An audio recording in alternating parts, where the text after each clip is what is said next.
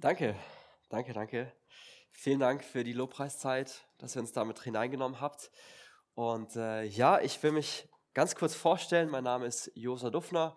Ich bin 24 Jahre alt. Ich bin Pastor in der KL4 in Villingen und äh, ich bin verheiratet. Ich habe zwei Kinder, zwei Töchter, die im Alter von drei Jahren und zehn Monaten sind. Also uns wird es nicht langweilig zu Hause.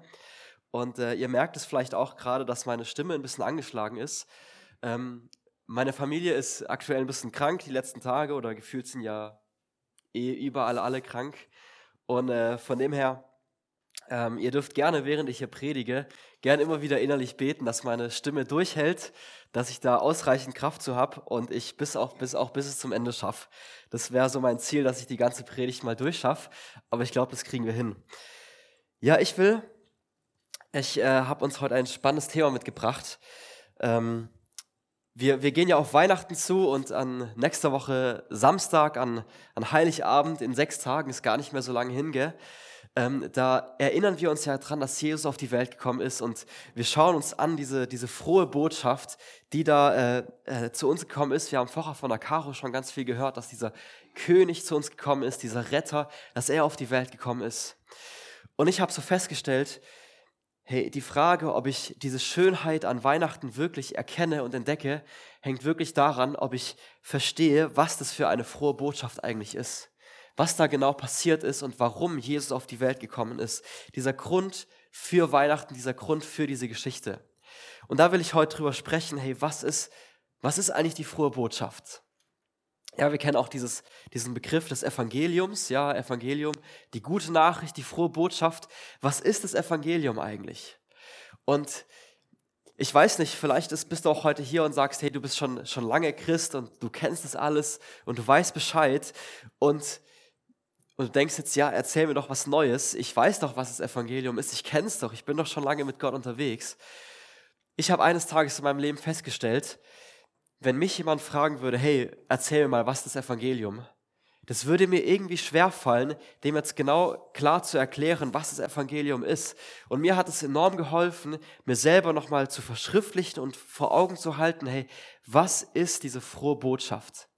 Was ist diese frohe Botschaft?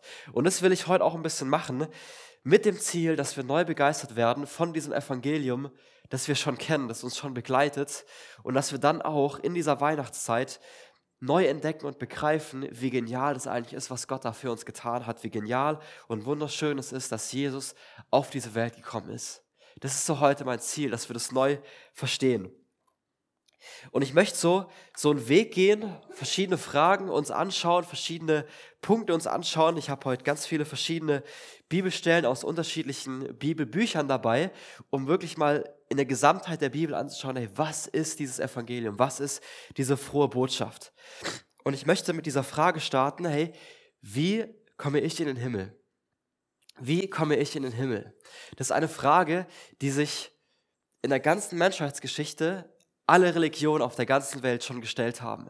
Vielleicht nicht mit diesem Wort, wie komme ich in den Himmel, aber dieser Gedanke, dieser, dieser, dieser, dieser, Gedanke, der dahinter steckt, ist ja diese Frage, was passiert mit mir, nachdem ich hier von dieser Erde gegangen bin? Was passiert mit mir? Wo gehe ich hin? Oder gibt es auch etwas, das über dieser Welt steht? Wie komme ich zu diesem Guten? Und wir sagen ja Himmel dazu, dann gibt es andere Religionen, die haben da andere Konzepte mit, mit, dem, äh, mit, mit dem Seelenfrieden, mit dem Nirvana, mit Karma, mit was weiß ich. Und wir sehen dadurch, dass auf der ganzen Welt sich Menschen diese Frage stellen, hey, wo komme ich eigentlich hin, wenn ich von dieser Erde mal gegangen bin? Und wir wollen uns das ein bisschen anschauen und wir werden feststellen, und das finde ich so genial, wir werden feststellen, dass das Christentum einen völlig einzigartigen Weg geht. Ein Weg, der sich komplett unterscheidet von allen anderen Religionen, von allen anderen Lebensphilosophien. Und ich, wir werden es heute noch entdecken im Laufe dieser Predigt. Und wir werden uns anschauen, wer ist Gott? Wir werden uns anschauen, wer ist der Mensch? Wir werden da feststellen, dass der Mensch nämlich ein Problem hat und dann werden wir uns anschauen, hey, wie wird dieses Problem gelöst? Und wie löst das Christentum dieses Problem auf eine Weise, die sich komplett unterscheidet von allen anderen Religionen? Also wer ist Gott? wer ist Gott? Wir müssen uns am Anfang die Frage stellen, wer Gott ist. Warum? Weil von Gott alles ausgeht, oder? Gott hat alles geschaffen, von Gott geht alles aus. Also wenn wir uns so eine fundamental wichtige Frage anschauen, dann müssen wir uns erst einmal anschauen, wer ist eigentlich Gott? Wer ist dieser Schöpfer, der alles geschaffen hat? Und wir sind dabei zwei Eigenschaften Gottes besonders wichtig für heute. Der erste Punkt ist, Gott ist heilig. Gott ist heilig. Das bedeutet, Gott ist losgelöst von allem anderen. Gott ist losgelöst von allem, was nicht heilig und perfekt und gut ist. Gott ist heilig. Das bedeutet, in Gott ist nichts Böses und er duldet keine Finsternis in seiner Gegenwart. Gott ist heilig. In 1. Johannes 1, Vers 5, da heißt es, die Botschaft, die wir von Jesus Christus empfangen haben und die wir an euch weitergeben, lautet, Gott ist Licht, bei ihm ist nicht die geringste Spur von Finsternis. Okay, das ist die erste Eigenschaft, die für heute wichtig ist. Gott ist heilig, bei Gott ist, Gott ist Licht, bei ihm ist nicht die geringste Spur von Finsternis, nicht die, die geringste Spur von Bösem, nicht die geringste Spur von irgendetwas, was nicht diesem perfekten heiligen Maßstab entspricht. Gott duldet das nicht in seiner Gegenwart. In seinem, bei Gott gibt es nicht die geringste Spur von Finsternis. Das ist der erste Punkt, dass Gott eben heilig ist und Finsternis keinen Platz hat bei Gott. Der zweite Punkt ist, Gott ist gerecht. Gott ist gerecht. In 5. Mose 32, Vers 4, da heißt es, Gott ist der Fels, also er ist der Fels, vollkommen ist sein Tun. Ja, alle seine Wege sind gerecht, ein, ein Gott der Treue und ohne Falsch, gerecht und aufrichtig ist er. Gott ist aufrichtig und gerecht, ohne Treue und ohne Falsch. Das bedeutet, alles, was Gott tut, ist vollkommen gerecht und richtig und ohne Fehler, ohne ein Falsch, wie es eben hier in dieser Bibelstelle heißt. Gott ist immer im Einklang mit dem, was gerecht ist. Also alles, was Gott tut, alles, was Gott denkt, alles, was Gott möchte, hat immer mit dem zu tun, was gut und richtig ist. Das bedeutet im Umkehrschluss, dadurch, dass Gott gerecht ist, muss er Sünde bestrafen. Gott muss Sünde bestrafen.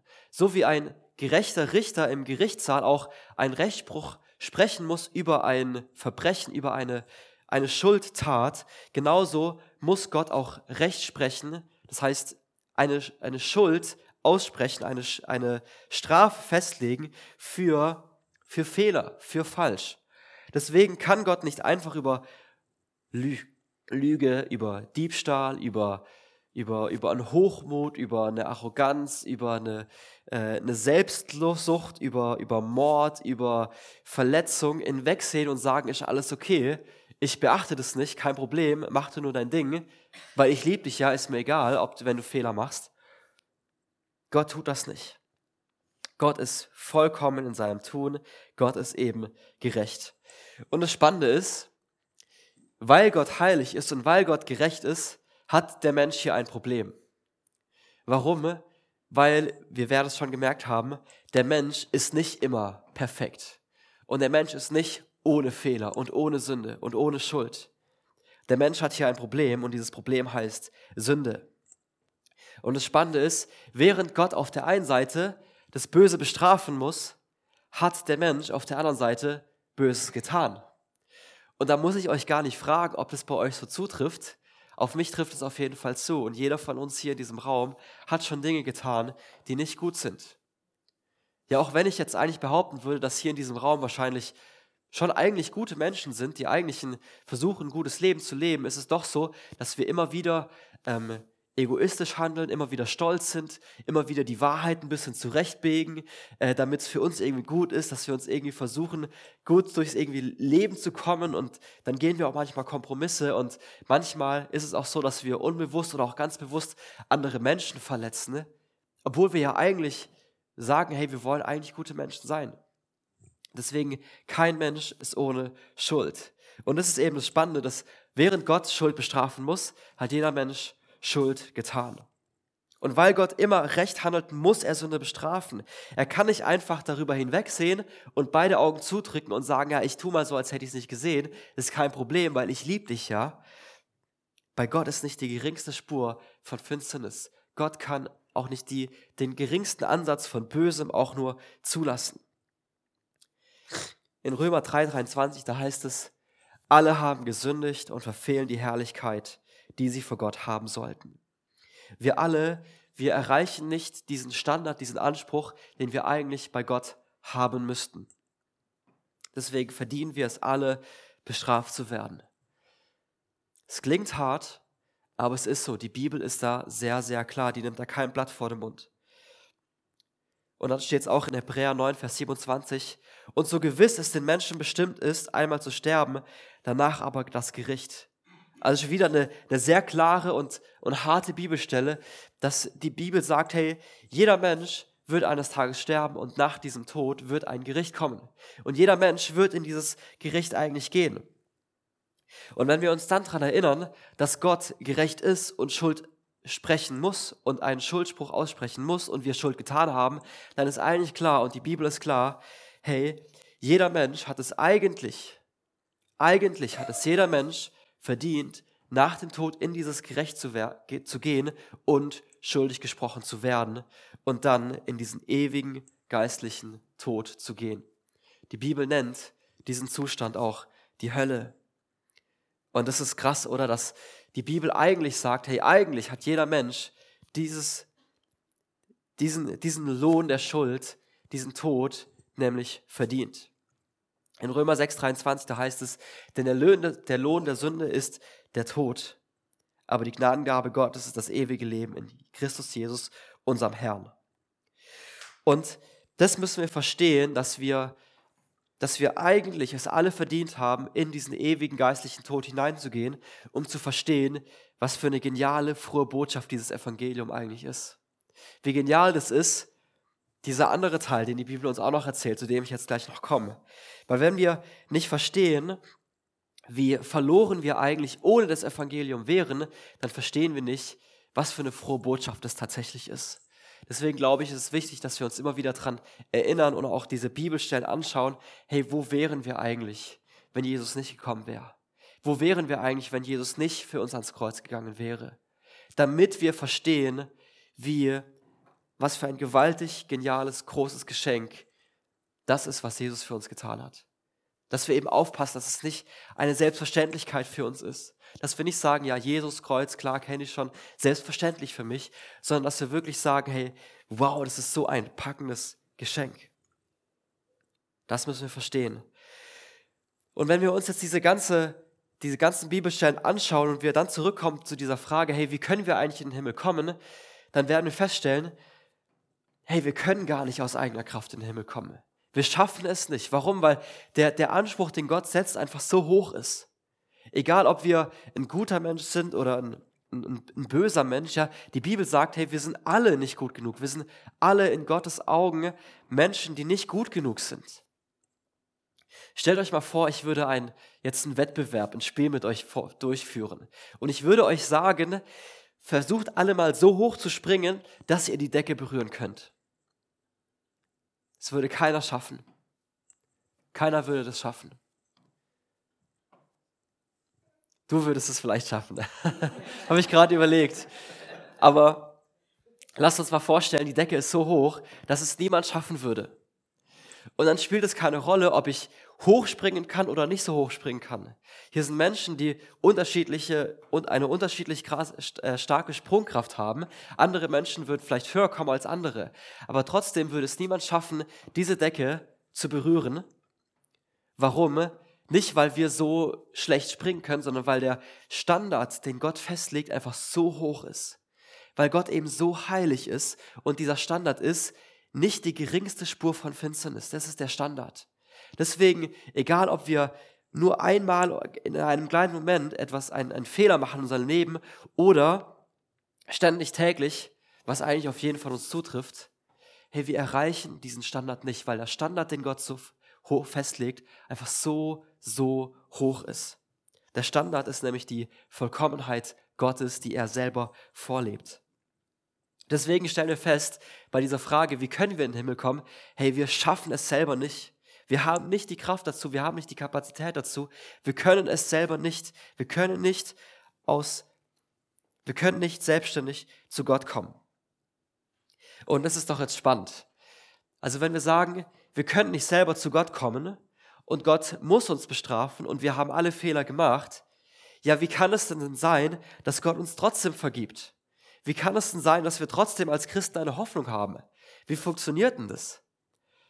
Weil in Sprüche 17, Vers 15, da heißt es, Schuldige freisprechen und Schuldlose verurt verurteilen, beides kann der Herr nicht ausstehen. Da steht, also Gott kann es nicht aussprechen, Schuldige freizusprechen. Und das ist doch spannend, oder? Gott kann es nicht äh, ausstehen, Schuldige freizusprechen. Gott kann nicht einfach über Schuld hinwegsehen und sagen, du hast da zwar einen Fehler gemacht, aber ich drücke jetzt mal beide Augen zu, kein Problem. Wir lassen es einfach gut sein. Das wird Gott nicht machen. Und hier haben wir eben eine Challenge, wir haben ein Problem, dass die Strafe, diese Schuld, auf jeden Fall ausgeführt werden muss. Und hier unterscheidet sich auch der, das Christentum von allen anderen Religionen. In allen anderen Religionen geht es darum, ich bemühe mich, ich bitte um Vergebung, dass Gott doch noch irgendwie gnädig mit mir ist und Gott wird dann über meine Schuld hinwegsehen, wenn du dich gut genug bemühst. Du kannst dir durch, durch Werke, durch dein Tun irgendwie ähm, das bei, bei Gott erarbeiten, dass er deine Schuld nicht ansieht und du doch noch irgendwie zu Gott kommen kannst. Das ist der Weg, den irgendwie alle anderen Religionen irgendwie gehen, dass, ähm, dass man eben bereut, ausreichend gute Werke tut und dass Gott dann über die Schuld hinwegsieht. Wenn wir uns aber mal überlegen, dann ist das eigentlich kein gerechter Gott. Ein Gott, der, der Böses einfach ignoriert und, und gut sein lässt, das ist nicht gerecht. Ein Richter äh, im Gerichtssaal, der, der, der einen, einen, einen Mörder einfach freispricht, einfach so, weil er gerade gut gelaunt ist, das ist kein gerechter Richter. Das ist nicht gut. Und so Gott ist, so Gott, so ist Gott nicht. Und deswegen zu überlegen, dass wir durch gute Werke Gott überzeugen können, dass wir gut genug sind, so ein Gott wäre korrupt. Nein, Gott muss uns bestrafen. Gott muss diese Strafe ausführen. Und deswegen stellt die Bibel uns eben einen anderen Weg vor. Die Bibel sagt nicht einfach, gut, ihr habt gesündigt, kein Problem, wir lassen es gut sein, sondern, hey, ihr habt gesündigt und deswegen muss eine Strafe ausgeführt werden. Die Strafe wird ausgeführt. Die Strafe, die du und ich verdient haben, die wird ausgeführt. Warum? Weil Gott gerecht ist. Und wir kennen diesen Weg, oder ich gehe mal davon aus, dass wir diesen Weg kennen, den Gott gegangen ist. Gott hat gesagt, hey, ich, ich, ich bin gerecht, ich bin heilig, ihr habt Fehler gemacht, ich muss eine Strafe ausführen. Aber gleichzeitig ist eine weitere Eigenschaft Gottes auch, dass Gott Liebe ist und dass er uns Menschen so sehr liebt. Und deswegen stellt Gott eben diesen Weg vor, dass er selber diese Schuld trifft, dass er selber diese Schuld trägt und seinen eigenen Sohn auf diese Welt schickt und dass Jesus diese Schuld für uns trägt. Diese Strafe, die du und ich verdient haben, aufgrund unserer, unserer bösen Werke, aufgrund unseres bösen Tuns, dass Jesus diese Schuld auf sich nimmt, dass Jesus diese Strafe für uns trifft. Und so wird es auch erfüllt, dass Gott gerecht und heilig bleibt, indem er die Strafe ausführt und gleichzeitig aber auch seinem Wesen treu ist, das ja auch liebevoll ist. Das heißt, Gott ist liebevoll und gerecht und das kommt beide zusammen am Kreuz. Am Kreuz auf Golgatha, wo Jesus Christus für uns gestorben ist. Gott ist gerecht und deswegen wird durch diese Strafe ausgeführt. Gott liebt uns aber auch und deswegen bewahrt er uns davor, dass wir diese Strafe selber tragen müssen, weil er weiß, hey, wir können diese, wir können diese Strafe nicht tragen. Wir können diese Strafe selber nicht tragen. Wir würden das nicht ertragen. Und so treffen sich am Kreuz Gottes Gerechtigkeit und Gottes Liebe. Am Kreuz treffen sich Gottes Gerechtigkeit und Gottes Liebe. Und weil Gott eben Liebe ist, will er nicht, dass wir verloren gehen. Gott will nicht, dass wir diese Strafe selber tragen müssen. In 1 Timotheus 2, Vers 4 heißt es, denn er will, dass alle Menschen gerettet werden. Das ist der Wille Gottes. Das steht ganz klar so in der Bibel drin. Er will, dass alle Menschen gerettet werden. Und deswegen kam Gott auf diese Welt und lebte ein Leben ohne Sünde und ließ sich von seiner eigenen Schöpfung erniedrigen hinrichten auf eine brutale Weise. Der Schöpfer des ganzen Universums, der über allem steht, hat sich klein gemacht, um in diese kleine Welt hineinzukommen um sich von diesen Menschen, die er selbst geschaffen hat und die so viel Böses getan haben, zu erniedrigen und klein zu machen und hinzurichten dort am Kreuz. Und das ist auch der Grund, warum Jesus auf diese Welt gekommen ist. Das ist dieser Grund für Weihnachten. Deswegen können wir sagen, hey, wirklich, dieser König und dieser Retter ist auf diese Welt gekommen, weil er mit dem, was er vorhat auf dieser Welt, einen neuen Weg schafft, zu dem wir wieder zu Gott kommen können. So heißt es in Markus 10, Vers 45. Denn auch der Menschensohn ist nicht gekommen, um sich dienen zu lassen. Also Gott, der große Gott, der über allem steht, ist nicht auf die Welt gekommen, um einfach nur zu sagen, schaut mal her, wie, wie krass groß ich bin, wie, wie genial ich bin und jetzt dient mir, tut mir Gutes, sondern er hat sich klein gemacht, um uns zu dienen. Uns Menschen, die wir es eigentlich überhaupt nicht verdient haben. Warum? Weil Gott so genial und so voller Liebe ist. Und deswegen hing Jesus auch nicht am Kreuz, weil er irgendwie ein Ketzer wäre oder ein Revolutionär, mit dem die Römer ein Problem hatten. So ist es zwar schlussendlich in der Geschichte passiert, aber der Grund war, dass die Strafe, die du und ich verdient haben, eben an ihm ausgeführt wird auf eine brutale Weise. Und so wird dieses Kreuz auch zum größten Liebesbeweis, den Gott uns jemals erbracht hat. Spätestens seit diesem Moment, an dem Gott selbst Jesus am Kreuz hing für uns, wissen wir, hey, Gott meint es wirklich gut mit uns. Gott ist wirklich treu zu uns. Gott würde wirklich alles für uns tun, um uns zu segnen, um für uns einen Weg zu gehen, der schlussendlich wieder in der Gegenwart Gottes bei Gott endet. Und so ist dieses Kreuz das größte, der größte Liebesbeweis, den Gott uns jemals erbracht hat. Deswegen ist Jesus auf diese Welt gekommen. Und es ist ein unverdientes Geschenk, das hast du nicht verdient, das habe ich nicht verdient. Das ist einfach nur wirklich ein, ein Geschenk, zu dem wir nichts beigetragen haben, außer unsere Sünde. Wir haben selber nichts dazu beigetragen, zu diesem Geschenk Gottes, außer unserer Sünde. Wir haben dazu selber nichts beigetragen. In 1. Petrus 1, Vers 18, da heißt es, Christus selbst hat ja ebenfalls gelitten, als er, als er, der Gerechte, für die Schuldigen starb. Er hat mit seinem Tod ein für allemal die Sünde der Menschen gesühnt und hat damit auch einen neuen Zugang zu Gott eröffnet. Jesus hat die Schuld der ganzen Welt, der gesamten Welt getragen und die Strafe dafür auf sich genommen. Und so heißt es dann auch in Johannes 19, Vers 30, einer der kürzesten Verse, es ist vollbracht.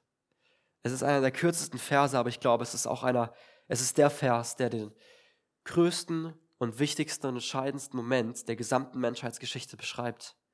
In diesem Moment, als Jesus diese Schuld getragen hat und gesagt hat, es ist vollbracht. Es ist vollbracht. Und es ist super spannend. Im Urtext steht hier ein spannendes Wort für dieses Wort, es ist vollbracht. Da steht das Wort Tetelestai. Das ist ein altgriechisch, Tetelestai ist einfach ein ganz normales Wort gewesen. Es war kein religiöses Wort, sondern es war einfach ein ganz normales Wort des ganz normalen Sprachgebrauchs. Tetelestai. Und dieses Wort wurde oft, das finde ich super interessant, dieses Wort wurde oft verwendet in der Wirtschaft, auch in, äh, im, im Rechnungswesen. Da wurde oft unter Rechnungen, die beglichen wurden, dieses Wort Tetelestai vermerkt. Also wenn ich eine Rechnung hatte, die ich bezahlt habe, dann wurde darauf vermerkt Tetelestai. Und dann war klar, diese Rechnung ist beglichen. Und wir wissen, wenn eine Rechnung beglichen ist, dann muss ich nicht auch noch einen einzigen Cent dafür bezahlen. Wenn ich eine Rechnung bezahlt habe, dann werde ich nie wieder in meinem Leben für diesen Betreff, für diese Rechnung auch nur einen einzigen Cent dazu beitragen, dass es noch vollständig wird, sondern es ist vollkommen, es ist zu 100% getilgt. Es besteht keine Rechtsschuld mehr, es besteht keinerlei Erwartung mehr an diesen jemanden, der dem diese Rechnung gestellt wurde. Und so glaube ich, dass auch unser unserem, unser, unser, unserem, unser, unserem, unter unserem Leben dieses, dieser, dieses Wort Tetelestai steht. Und was ich auch noch super spannend fand, das habe ich gelesen hier, als ich das äh, vorbereitet habe, äh, einfach ein wunderschönes kleines Detail. Dieses Wort Tetelestai beginnt, beginnt auch im Altgriechischen mit einem kleinen T. Und manchmal kam es immer wieder vor, dass man dieses Wort Tetelestai nicht ausgeschrieben hat, sondern einfach ein kleines T auf diese Rechnung geschrieben hat. Und wir wissen, wie so ein kleines T aussieht. Wir wissen, wie so ein Kreuz aussieht, so ein kleines T eben. Und so finde ich, ist es wirklich so ein, so ein wunderschönes Bild, wenn wir sagen, hey, wenn wir dieses Geschenk von Jesus annehmen, dann steht auch unserer, unser, unserer, unter unserer Rechnung steht auch dieser Begriff Tetelestai, dieses kleine T, dieses kleine Kreuz als Vermerk über unserem Leben, dass klar ist, hey, es ist alles bezahlt. Die Strafe die, oder diese, diese Rechnung, diese Schuld wurde völlig zu 100% getilgt. Es steht nichts mehr aus. Und dieses Geschenk wurde für die ganze Welt gebracht. Christus ist ja der Retter der Welt. Für die ganze Welt wurde dieses Geschenk erbracht. In Johannes 3, Vers 16, da heißt es, denn so hat Gott die Welt geliebt, dass er seinen einzigen Sohn gab, damit jeder, der an ihn glaubt, nicht verloren geht, sondern ewiges Leben hat. Also so sehr hat Gott die ganze Welt geliebt. Die ganze Welt. Also Jesus hing für die ganze Welt, für jeden einzelnen Menschen dort am Kreuz. Aber es geht auch noch weiter. Johannes 3, Vers 36. Wer an den Sohn glaubt, hat das ewige Leben. Wer aber dem Sohn nicht gehorcht, wird das Leben nicht sehen, sondern der Zorn Gottes bleibt auf ihm, und zwar wegen seiner Sünde. Weil diese Sünde nicht von ihm genommen wurde, deswegen bleibt der Zorn Gottes auf diesen Menschen, die diesen Retter, dieses Geschenk, das Jesus Christus für uns erbracht hat, nicht annehmen. Und es ist spannend, wenn wir uns überlegen, hey, Gott hat dieses Geschenk diese, diese Schuldtilgung für die ganze Welt gebracht. Für, für alle Menschen hat er das erbracht. Aber gleichzeitig wissen wir auch, nicht jeder Mensch nimmt dieses Geschenk an. Nicht jeder Mensch will das für sich beanspruchen. Und wir als Christen oder wenn du dich als Christ bezeichnest, dann deswegen, weil du sagst, hey, ich nehme dieses Geschenk an. Ich nehme das an, was Jesus für mich dort erbracht hat am Kreuz. Durch Glauben eben. Durch den Glauben daran, dass Jesus das für uns verbracht hat, packen wir dieses Geschenk aus. Aber Glaube meint hier eben auch nicht nur ein, ein Verwahrhalten. Glaube meint nicht nur, dass wir glauben, dass es so passiert ist, sondern ein rettender Glaube ist ein festes Vertrauen auf Jesus Christus. Und dieser rettende Glaube zeigt sich in einem veränderten Lebenswandel. Dieser rettende Glaube zeigt sich in einer Abkehr von Schuld und gleichzeitig in einer Hinwendung zu Gott, zu dem guten Leben. Weil Teil vom Evangelium ist auch, Teil von dieser frohen Botschaft ist auch, dass wir uns durch die Gnade Gottes auch verändern lassen. Dass wir nicht einfach so bleiben, wie wir sind. Deswegen, hey, wir dürfen, so wie wir sind, mit all unserer Schuld, dürfen wir zu Gott kommen. Dadurch, dass Jesus einen Weg für uns eröffnet hat, dürfen wir zu Gott kommen. Aber Jesus wird uns nicht einfach so, so lassen, wie wir sind. Wir dürfen zu Gott kommen, wie wir sind, aber Jesus wird uns verändern und wir werden nicht so bleiben, wie wir sind. Und wenn wir diesen Glauben annehmen und dieses Geschenk annehmen, dann steckt die Bibel voller Zuspruch, voller Versprechen, voller Offenbarungen für uns. In Römer 5, Vers 1, da heißt es, da wir nun gerechtfertigt worden sind aus Glauben, so haben wir Frieden mit Gott durch unseren Herrn Jesus Christus. Wir haben einen Frieden mit Gott.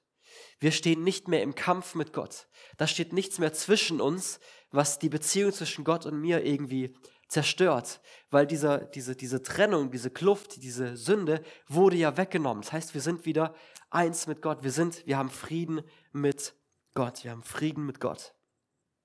Und in Römer 8, Vers 1 heißt es, also gibt es jetzt keine Verdammnis mehr für die, die in Jesus Christus sind.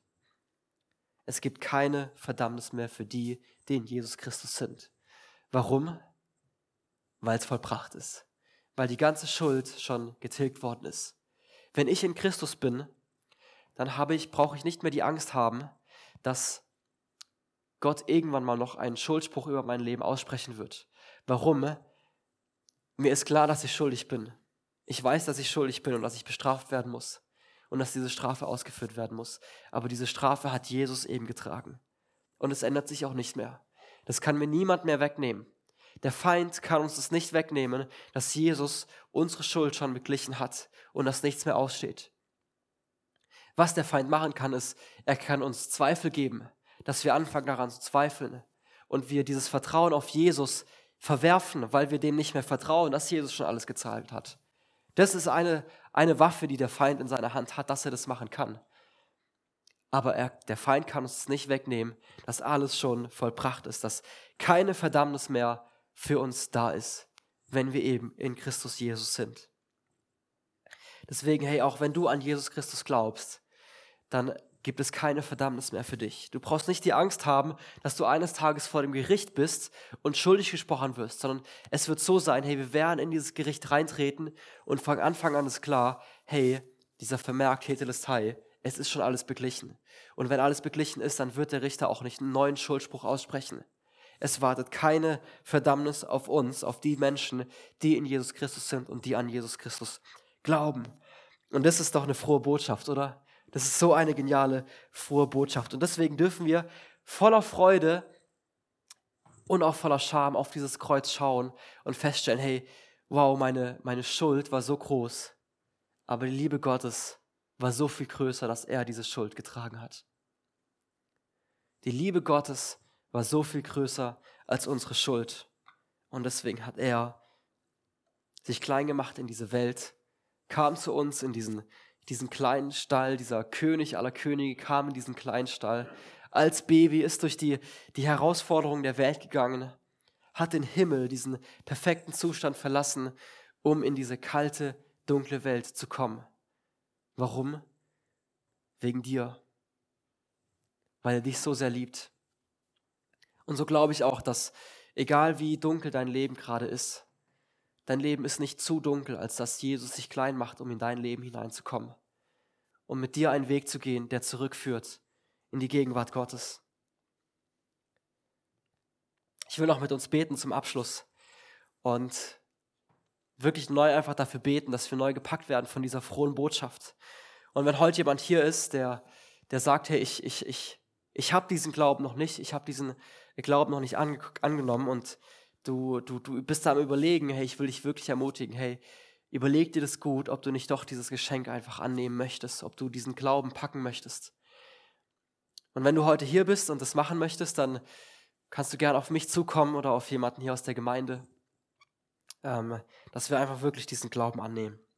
Ich will zum Abschluss noch beten. Ja, Vater, wir sind so unendlich dankbar für dieses Geschenk, das du uns erbracht hast dort am Kreuz. Wir danken dir, Jesus, dass du auf die Welt gekommen bist, dass du den Himmel verlassen hast, um in unser Leben, in unsere Welt hineinzukommen, in diese Welt, die so voller Bosheit, so voller Dunkelheit, so voller Kälte und Finsternis ist, die oft so herausfordernd und so unbequem ist. Dass du dich trotzdem aufgemacht hast in diese Welt, weil du uns so sehr liebst. Danke, Jesus. Und Vater, ich bete, dass du neu in uns äh, einfach, dass du uns neu erkennen lässt, wie, wie, wie gewaltig diese frohe Botschaft ist. Und ich bete, dass du äh, alles wegnimmst von uns, wo wir, wo wir diese, diese, dieses Geschenk von dir, Jesus, irgendwie für selbstverständlich halten. Oder wo wir denken, ja, wir sind ja, wir haben es ja verdient, wir sind ja gute Menschen. Sondern dass wir neu erkennen, wie, wie gewaltig groß deine Gnade ist, die du mit uns hattest, als du am Kreuz für uns gestorben bist. Ja, Vater, und ich will ich will beten für diesen, für diesen restlichen Tag und für die kommende Woche. Ich will beten, dass du mit uns gehst, dass du uns segnest und dass wir neu begeistert sind von diesem Evangelium. Und ich bete auch für diese Weihnachtszeit. Ich bete, dass du diese Gemeinde segnest in dieser Weihnachtszeit und jeden Einzelnen, der hier ist. Jesus, ich bete, dass du uns in dieser Zeit eine neue Begegnung mit dir schenkst, dass wir neben dem alten ganzen Alltagsstress immer wieder eine Begegnung haben mit dir und neu erkennen, wie wunderschön diese Weihnachtsgeschichte ist. Danke, Jesus, dass du heute hier bist und dass du es gut mit uns meinst und dass du mit uns gehst. Amen.